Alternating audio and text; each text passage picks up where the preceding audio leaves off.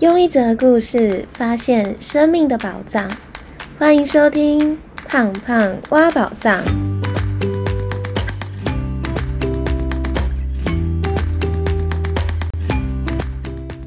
Hello，我是胖胖。不晓得大家有没有听过正念生活？我原本以为正念就是正向的意思，后来我在四五月的时候去参加六周的正念工作坊之后。我才学到，原来正念的意思是活在当下，好好照顾自己。而我也从四月开始练习正念生活，确实也对我自己的身体还有心灵带来许多的帮助。所以我今天想要跟大家分享如何实践正念生活，还有我实践正念生活后带来的三个收获。在六座工作坊中，老师要我们回家的时候要练习睡前做身体扫描。也就是从头到脚每一个部位，让自己慢慢去感受每一个身体部位的感觉，觉察一下自己的头、脖子、胸部，或者是胃、腹部、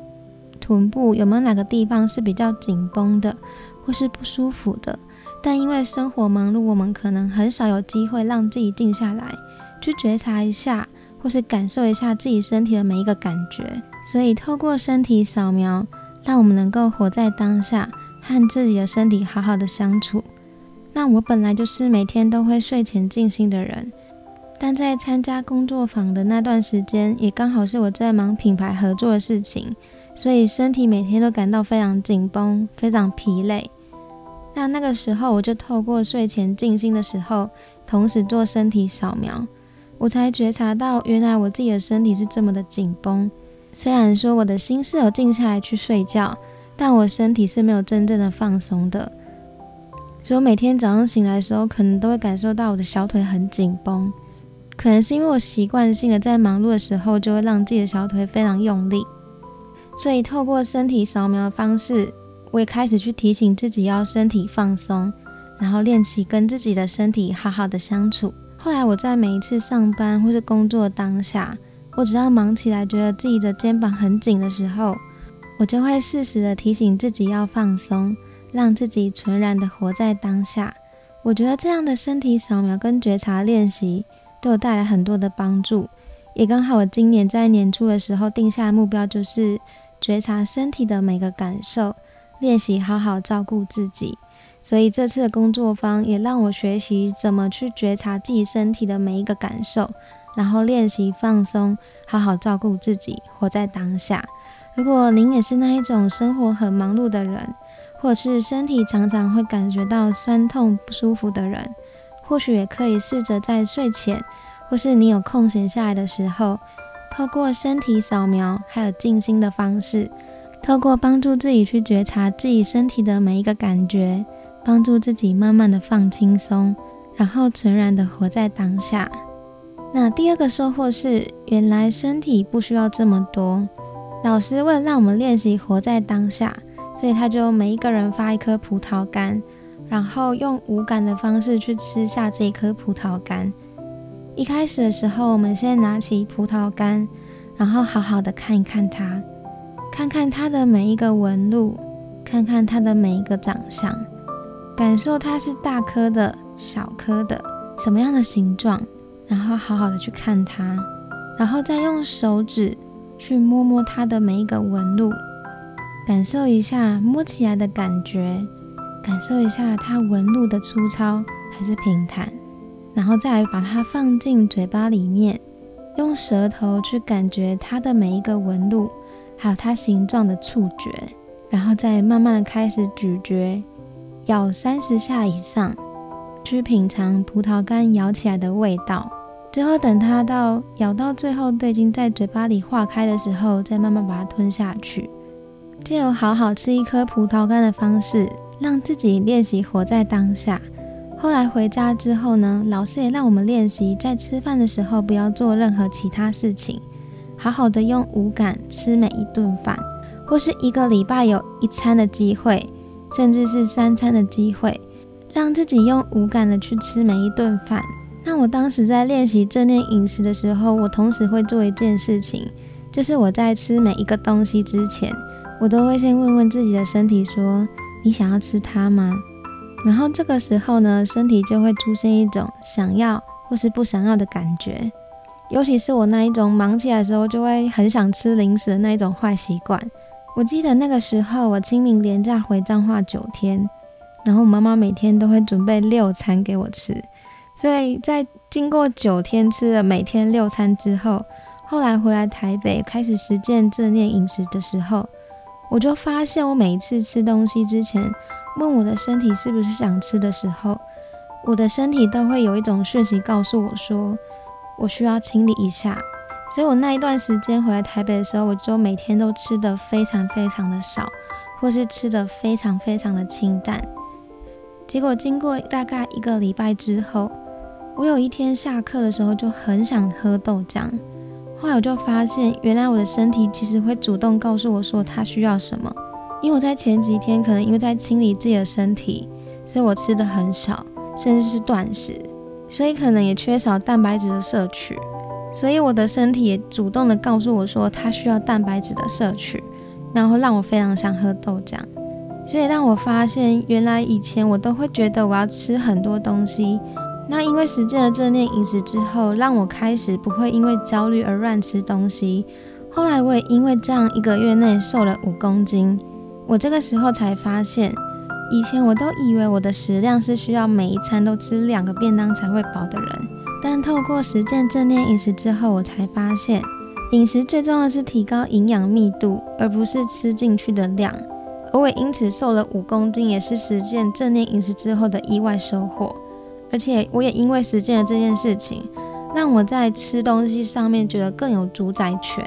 我也能够更决定或是更尊重我身体的需要。也因此而更加贴近我的身体。那第三个收获是，我更学会好好照顾自己。其实正念最重要就是练习活在当下，好好照顾自己。所以在这几周的工作坊当中，我们把正念运用在非常多的地方，像是老师会叫我们说要回家正念刷牙。那正念刷牙意思呢，就是。你在刷牙的时候，就好好的感受每颗牙齿被刷过去的感觉，好好的刷好每一颗牙。其实我本来就是会花上十五分钟刷牙的人，那我觉得在实践正念刷牙的时候，就是在提醒我们要活在当下。当你刷牙的时候，就好好的刷牙；睡觉的时候，就好好的睡觉。不要让自己当下是做这件事情，但心里想着又是另外一件事情。或是你在刷着牙，但手是划着影片，或是划着手机。我们生活可能因为忙碌或者是懒惰，就会忘记好好照顾自己；或者是熬夜的时候，我们就是无条件的使用我们的身体，却忘记好好的觉察它、看见它、照顾它，或者是疼惜它。之前有跟大家分享过，我每天睡前都会感谢自己的身体。让自己的身体可以觉得自己是被尊重的。那透过这次正念生活的练习，也让我不断的在提醒自己，纯然活在当下。我也因为实践正念生活，学会正念的饮食、正念的刷牙、正念的睡觉，还有身体扫描，然后练习好好的去照顾自己。我也因为实践正念生活，所以让自己和自己更加贴近。广告一下。你在遇到困难的时候都是怎么解开的呢？今年中秋节想和大家推荐百大伴手礼建新糕饼。这是一间面包店，卖的却不只是糕饼，更希望可以透过糕饼帮助大家看见自己的丰盛。所以今年中秋节我和建新合作中秋礼盒，每个礼盒里面都有亲自手写的正能量明信片，而且每一盒都不一样哦。希望可以让打开礼盒的你获得宇宙的讯息，解开生活的困惑。